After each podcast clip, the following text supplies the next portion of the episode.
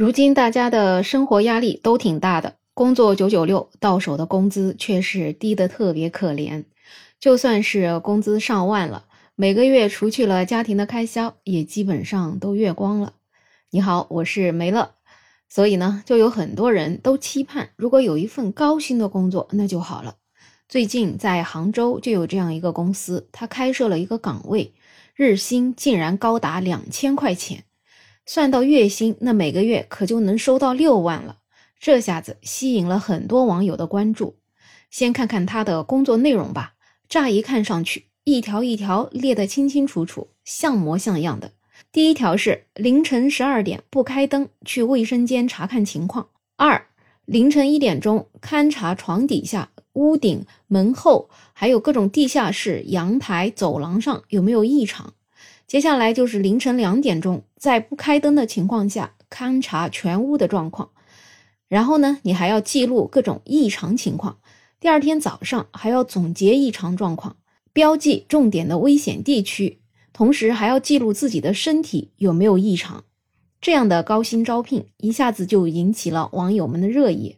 有网友就觉得这也太吓人了吧，给我多少钱我也不敢去啊。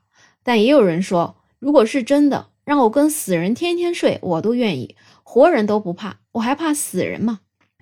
其实关于凶宅试睡员，之前听说过，在日本有这样的职业，但是在日本呢，主要是因为他的上一任房主在卖房给下一任的时候，必须要告诉他这栋房子的实际情况，所以如果在你的手上这个房子它发生过凶杀案之类的，那你是不能够隐瞒的。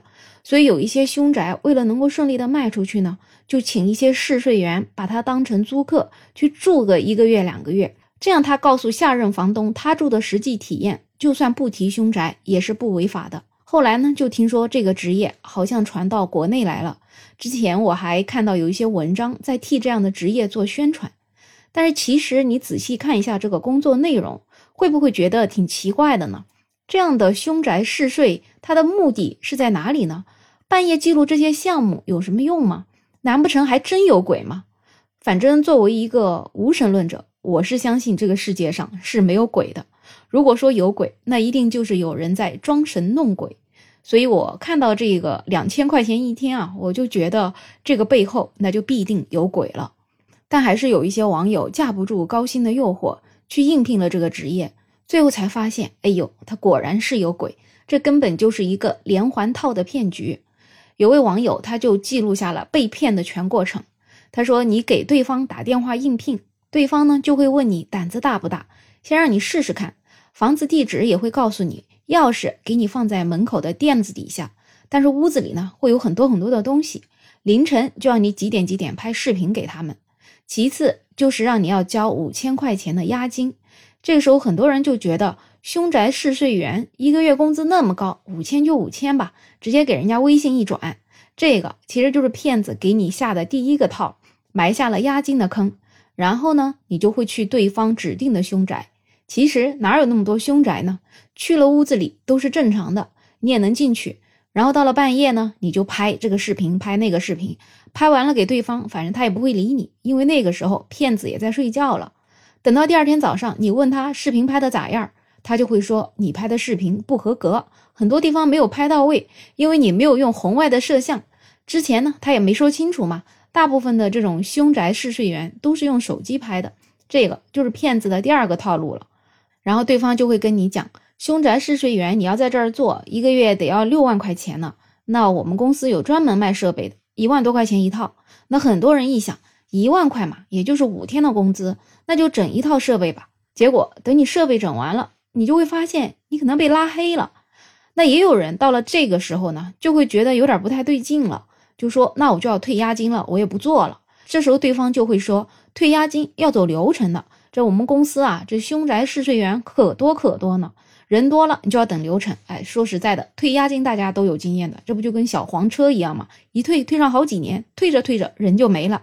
那这个退押金的骗子也是这样子，你跟他说了好，那我就等等吧。”然后他人就消失了，所以呢，这就是一个彻头彻尾的以高薪为诱惑的骗局。你在整个过程里面连他们的人影都看不到，最后钱没挣到，还被骗走了押金和设备的钱。所以呢，大家想挣钱的心情是能够理解的，但是呢，也要辨别清楚，现在骗子太多了，防不胜防。但是有一个是可以明确认知的，这个工资如果真的那么高，那我何德何能，有什么过人之处能得到这份工作呢？就像一位网友说的：“当一份工作日薪超过大多数工作平均值数额之后，最好要先想想它是不是骗局，因为根本就不符合逻辑啊。”确实啊，现在在这种经济不太景气的环境之下，大家越是缺钱，骗子就专门利用了你急于赚钱的心理来对你进行攻击。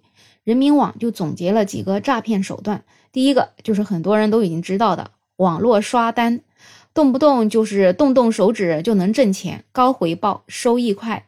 那等受害人上钩呢，就要给你考核各种，再继续骗你刷单，自己贴钱刷单。刷着刷着，这钱就给他给骗走了，有的人就损失个几十万都有。其实我们要警惕，刷单刷信誉本身它就是商业违规的行为，已经被明令禁止了，所以我们不要去挣这种不义之财，更何况你还要被骗呢。另外还有什么网络高薪招聘啊，还有一面试啊，你就给面试上了，完了还要你交什么体检费啊、服装费呀，甚至还有一些让你到什么 KTV 娱乐场所之类的，让你进行所谓的。监控面试，反正就记着，这种看上去就奇奇怪怪的招聘背后多半就是有鬼。那有人说，那骗局太多了，我到底怎么去区分呀？其实我个人总结下来，就是你是去挣钱的，你不是去花钱的。如果有这样一个工作，你啥也没干呢，就要让你先掏钱了，这个多半就是骗局了。就算他不是骗你的，那这也不是一个好公司，你干下去，最后说不定工资也发不了。总而言之，就是挣钱不易，千万不要随便把自己口袋里的钱往外掏啊！这期话题就聊这么多，有任何看法，欢迎在评论区留言，也欢迎订阅、点赞、收藏我的专辑。没有想法，想加入听友群的朋友可以加我，没有想法的拼音再加上二零二零，我是梅乐，我们下期再见。